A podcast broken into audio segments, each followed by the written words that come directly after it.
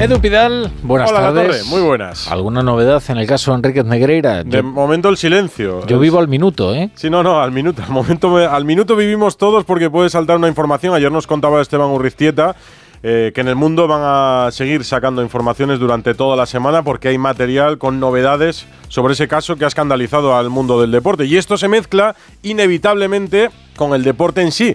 Con la Champions, por ejemplo, que vuelve mañana, entre otros, para el Real Madrid, que está en Liverpool, acaba de hablar y ha sido muy interesante lo que ha dicho Luka Modric sobre su futuro. Escúchalo. Ah, hombre, me interesa mucho. Si como ¿eh? madridista te interesa. Venga, pues vamos allá.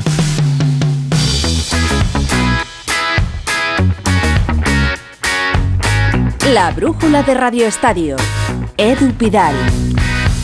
El Real Madrid juega mañana en Liverpool, octavos de final de la Champions y Luka Modric ha hablado sobre su futuro. Quiero seguir, merecerlo seguir, no que alguien me regala algo. Si el club piensa que merezco seguir, me gustaría, pero solo por merecimiento, no por regalar, por mi historia, lo que ha hecho aquí. Ejemplar, Modric. Si sigue aquí es porque se lo ha merecido, año a año. No vive de las rentas de un contrato largo. Cada minuto de Modric en el Real Madrid se lo ha ganado el croata. El sábado el gran protagonista en Pamplona para el Real Madrid fue Vinicius.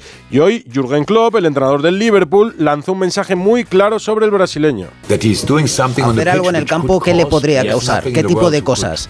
Nada en el mundo puede justificar ese tipo de reacciones racistas. Espero que no lo pase mal aquí, por lo que unos cuantos idiotas puedan decir de él. El Barça ganó al Cádiz, el Real Madrid en Pamplona y la distancia de puntos es la misma entre los dos primeros de nuestra liga. Ocho más para los de Xavi Hernández. Así que esta semana hubiera sido tan mala como la anterior para conocer un escándalo de semejante tamaño. El Barça pagó 7 millones de euros al vicepresidente de los árbitros, pero Laporta apuntó al mensajero. I clar, culers, no és casualitat de que surti ara aquesta informació o informacions Tengan claro que no es casual que salga ahora, dijo Laporta. No Lo que yo tengo claro es que Laporta esconde algo. Eso sí que lo tengo claro. Porque Laporta conoció y ordenó el pago al vicepresidente de los árbitros, señor Enríquez Negreira. Lo que ya tenemos es una avalancha de certezas. La de que el Barça pagó, la de que Laporta multiplicó por cuatro el pago Negreira. ¿Por qué lo hizo? ¿Por qué razón? Y los informes verbales, ¿quién los recibía? Si Ernesto Valverde, que fue entrenador del Barça, dijo que no sabían ni que existían. Pero ni Laporta, ni Rosell, ni Bartomeu, el único que ha hablado hasta ahora es Gaspar, lo hizo aquí en Onda Cero. Yo eh, no tengo ninguna noticia de eh, durante mi mandato, jamás de la vida, jamás el Barça haya hecho nada. Y total, ya ven para qué. Habló Gaspar para mentir. Mientras todos, casi todos, guardan silencio. Ha dado un paso el Sevilla, el Español, el resto nada. Ya sabrán por qué.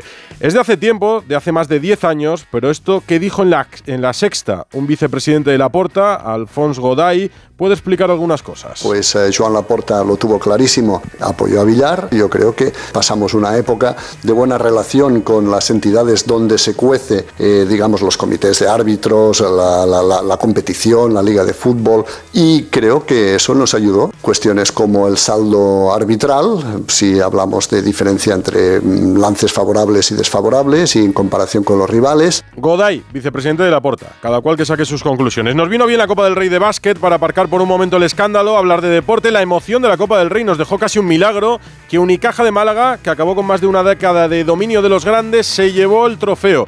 Así viene este lunes con la victoria de John Ram en Los Ángeles, nuevo número uno del golf, regreso triunfal de Carlos Alcaraz en Argentina, las celebraciones en Málaga, el último partido de la jornada en primera en Getafe entre el Getafe y el Valencia y esas informaciones del caso Negreira, cada cual más sonrojante. Tendremos que esperar a que tenga recorrido la vía penal para que alguien hable, para que dé explicaciones, pues tiene toda la pinta y por esto le pregunto hoy al director de Radio Estadio, Edu García. Hola. Hola Edu, muy buenas. Es triste asumirlo, pero me temo que es así. Ni el CSD, ni la Federación, ni la Liga, ni el propio Barça están preparados para asumir el impacto de un cataclismo así. Es más, no creo que todavía dimensionen los daños colaterales. ¿Optamos por ser más papistas que el Papa, aislando el dolo y recordando que todo es agua pasada? ¿O tiramos por las confesiones, los hechos y las culpabilidades aunque nos carguemos el producto? Yo me resignaría por esto último, aunque el desfile de afectados nos cueste credibilidad y cuota de mercado. Desfile abierto precisamente por la porta, por la posición que ocupa y por los goles que ha intentado colarnos. Segundo y tercero, Bartomeu y Rosell, que también tuvieron facturas en sus despachos. Detrás, Vitoriano y los árbitros afectados que, escondidos tras su silencio corporativo, quieren ver pasar las olas. O Rubiales, que debería investigar a fondo y compartir conclusiones. Veo con menos responsabilidad Tebas, pero no debería restarle trascendencia al asunto. Y en paralelo, la justicia ordinaria investigando y aplicando las leyes. En definitiva, un esclarecimiento total, aunque se nos vean las miserias. Si es que ya se nos ven las miserias, solo que nadie las admite, eh, como en el cuento del rey desnudo, ¿lo recuerdan?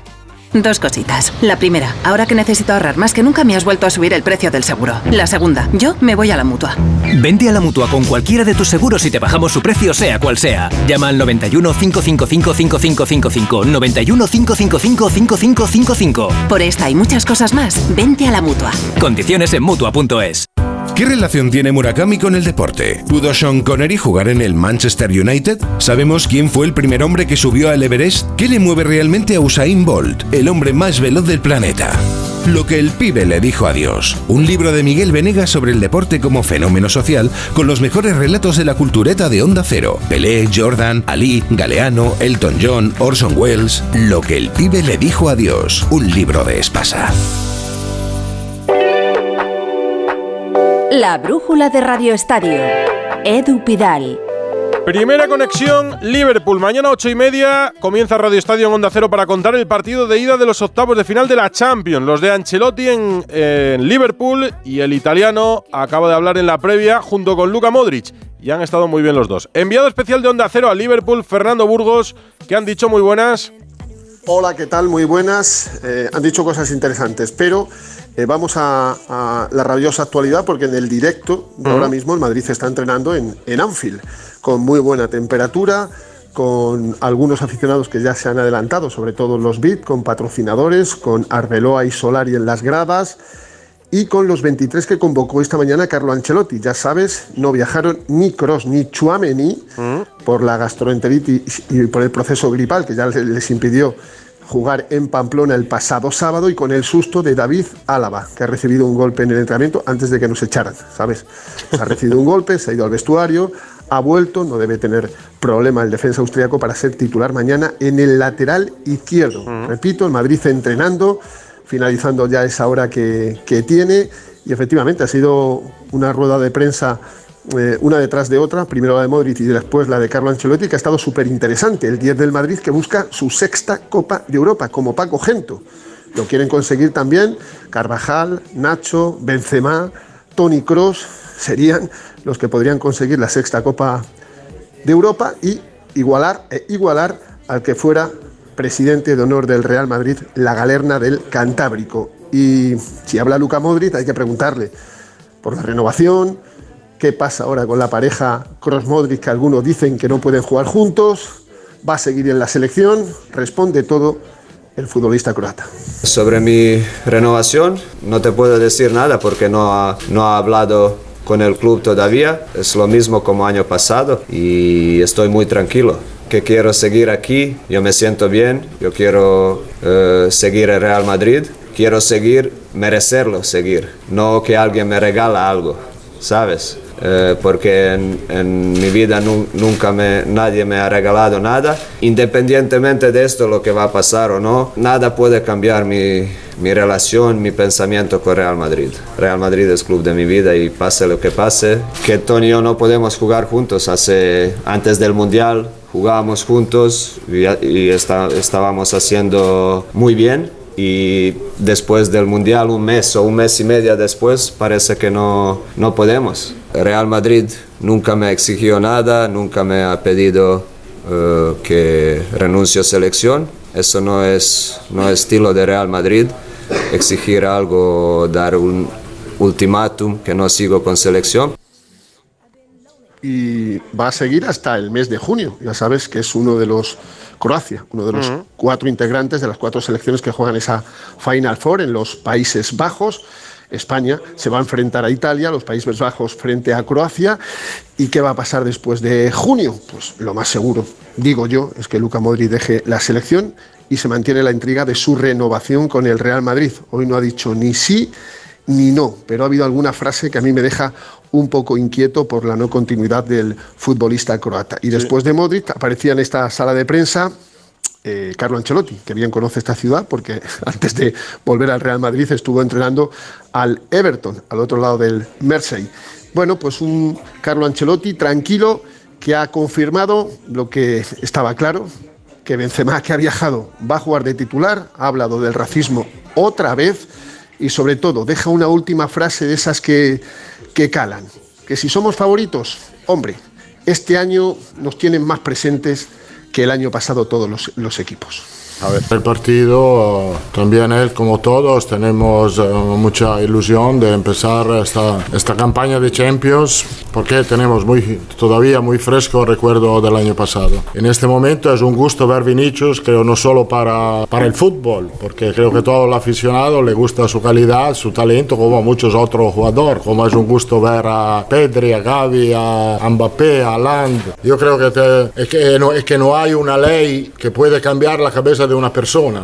La cabeza de una persona tiene que cambiar con la cultura, con el sentido común. Me gustaría que cambiase más la, el respeto para las personas, que es la cosa más importante que tenemos que, que, tener en cuenta. Yo creo que al día de hoy tenemos más, no digo más posibilidad, creo que los otros evalúan un poco más de lo que evaluaban la posibilidad este año, de lo que evaluaban la posibilidad de ganar del Madrid el año pasado.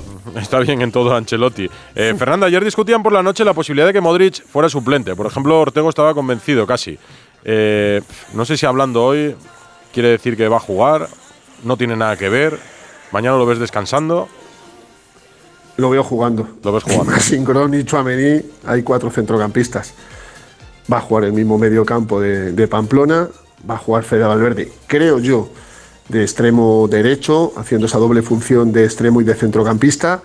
Yo veo este equipo, Courtois, Carvajal, Militao, Rudiger, Álava, Camavinga, Modric, Ceballos, Valverde, Benzema y Vinicius Junior. Buena pinta. De verdad, o sea, es que no, no, no veo la posibilidad de que Modric sea suplente. Eh, es que yo creo que va a jugar Modric. No porque salga hoy, que ya sabes que antes quien salía jugaba, pero esa ley escrita no, no se cumple.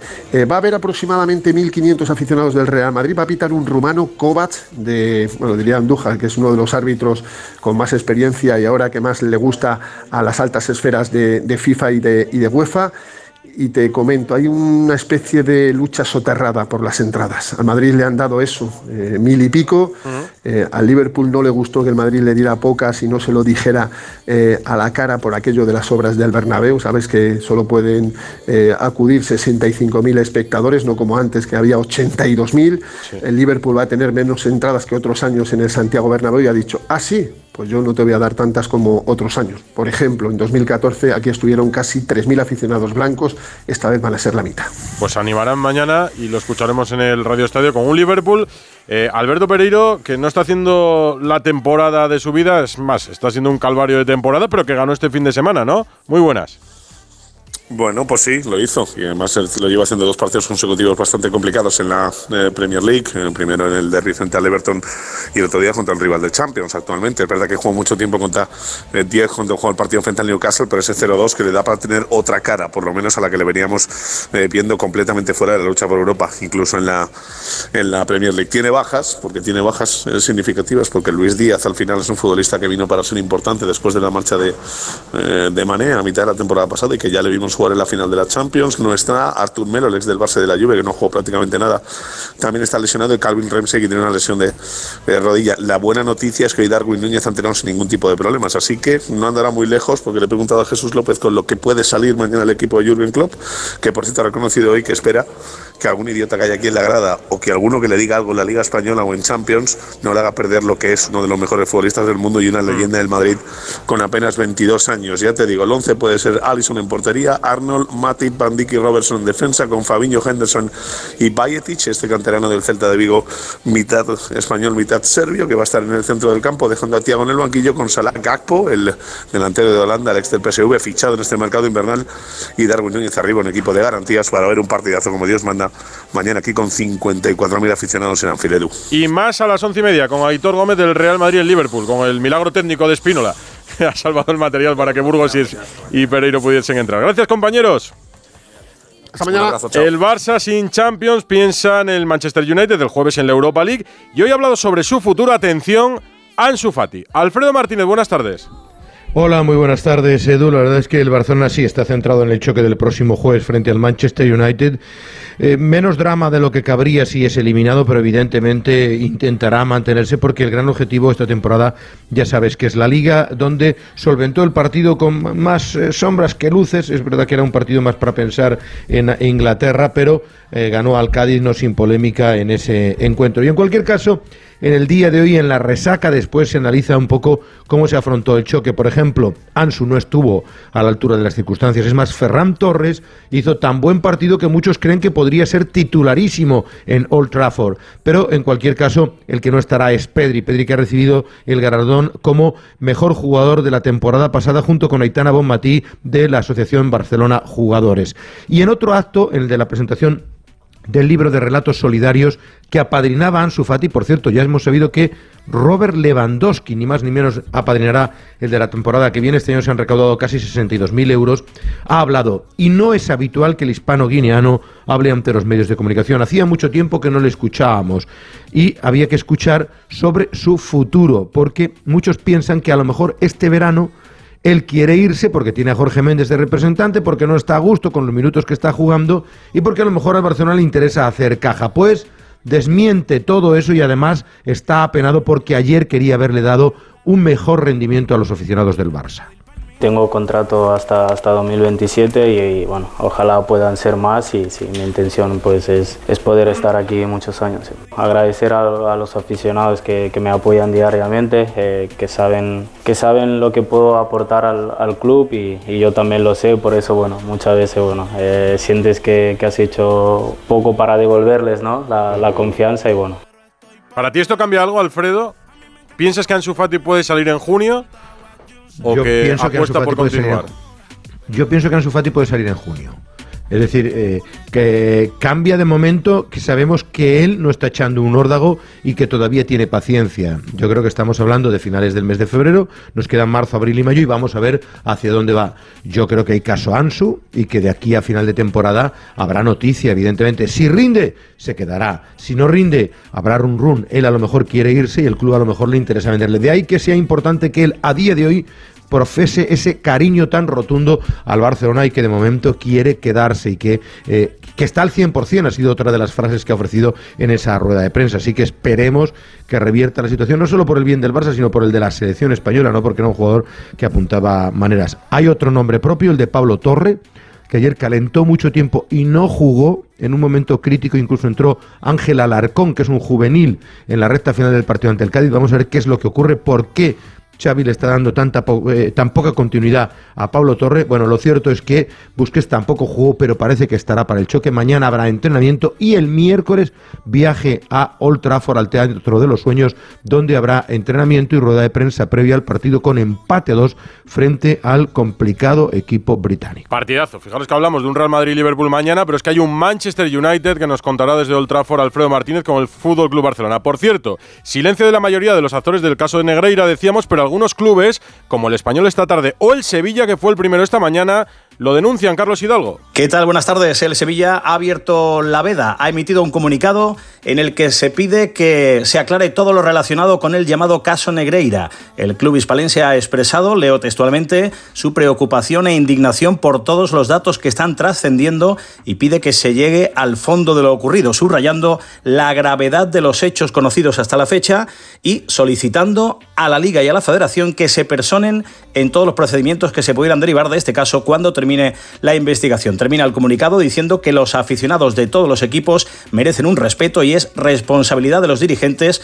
que nunca se ponga en duda la honestidad de las competiciones, dice el Sevilla, en las que participamos. El Sevilla y el Español, los dos únicos clubes que se han pronunciado hasta ahora. Están reunidos, por cierto, y ya conocemos los nuevos límites salariales. 9 menos 10, una hora menos en Canarias.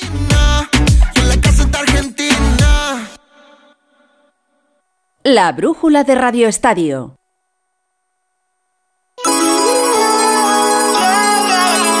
No cambian mucho los límites salariales, pero en esa reunión ya hay algunos titulares. Gonzalo Palafox, estás pendiente de Tebas, muy buenas.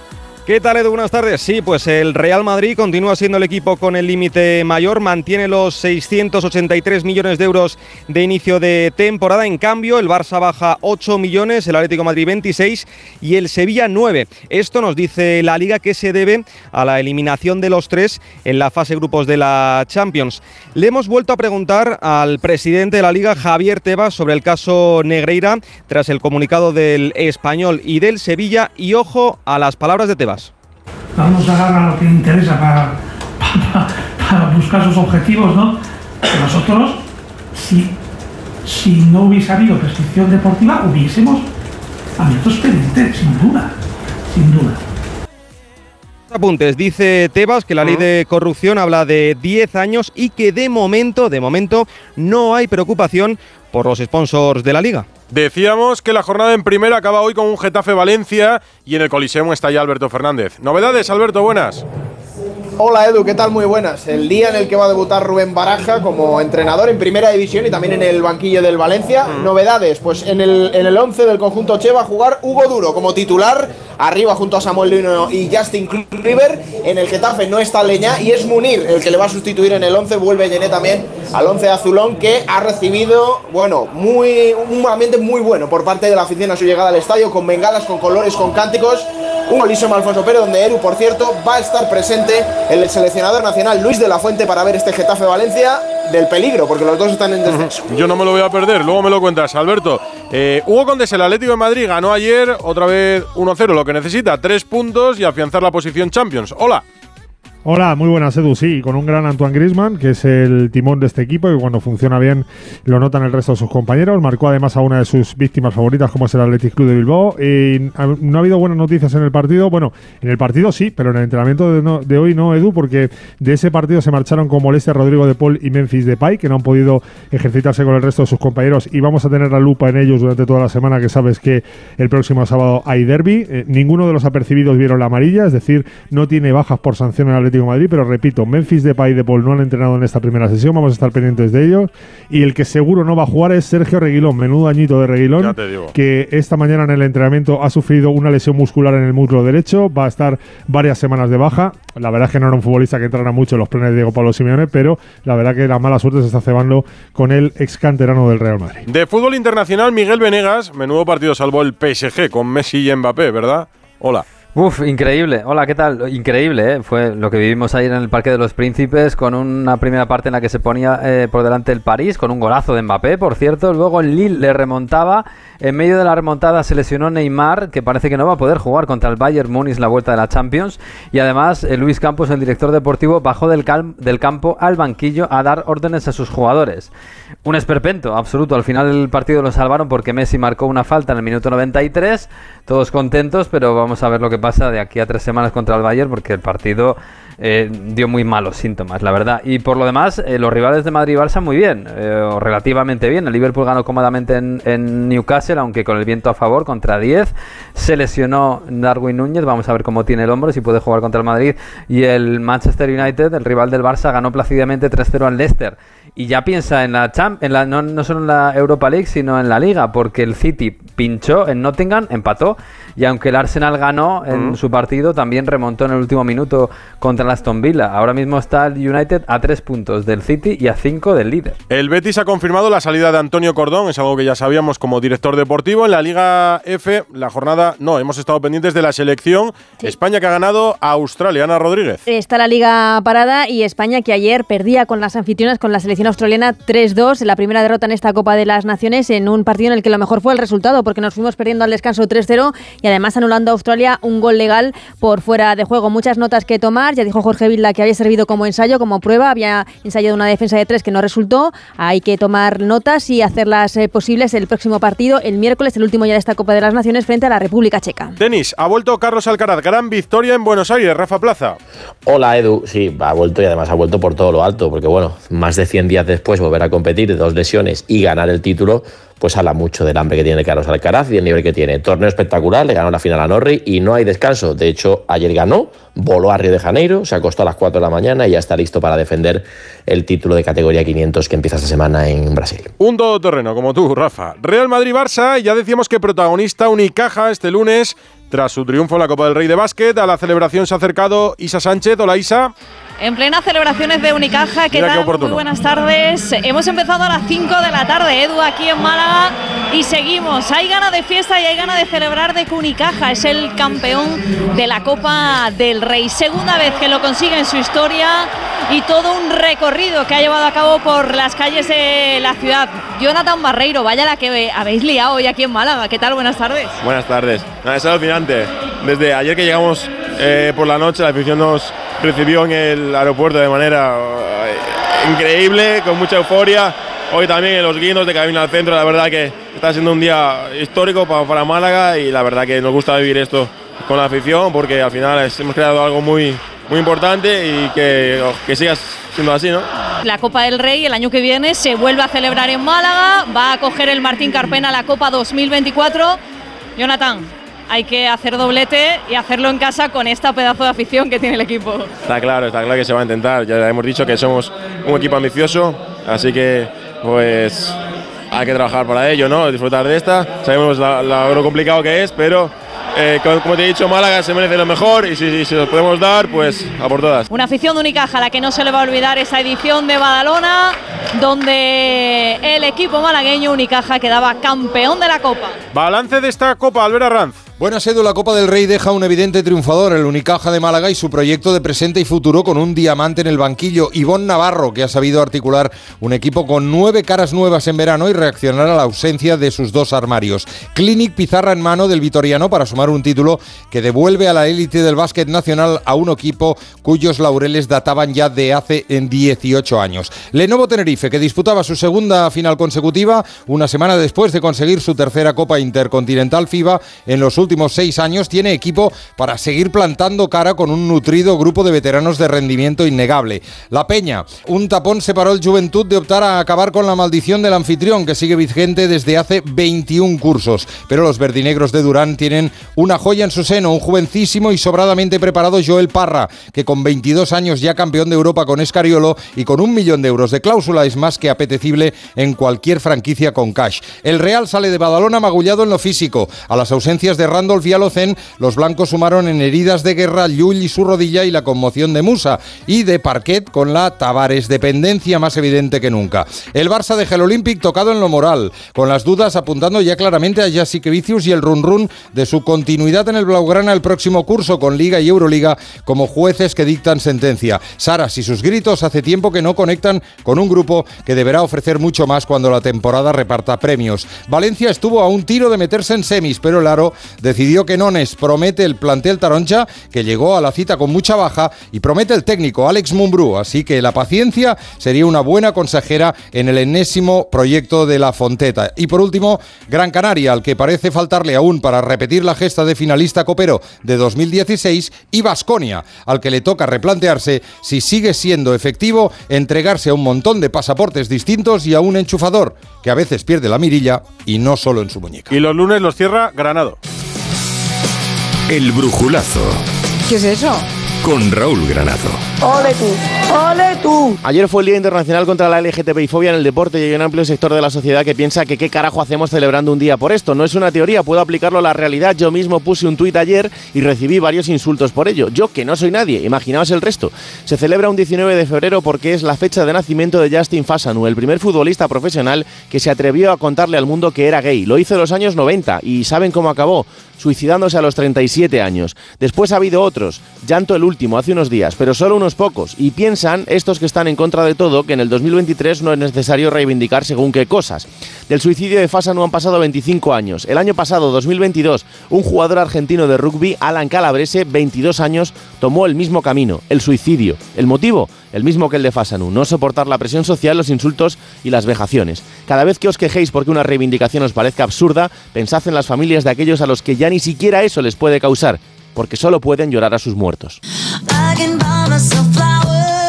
Ha dicho Tebas en, en esa reunión que si la porta no se explica bien, debería dimitir. Y han propuesto un comunicado conjunto, pero no ha habido acuerdo. Lo contamos esta noche.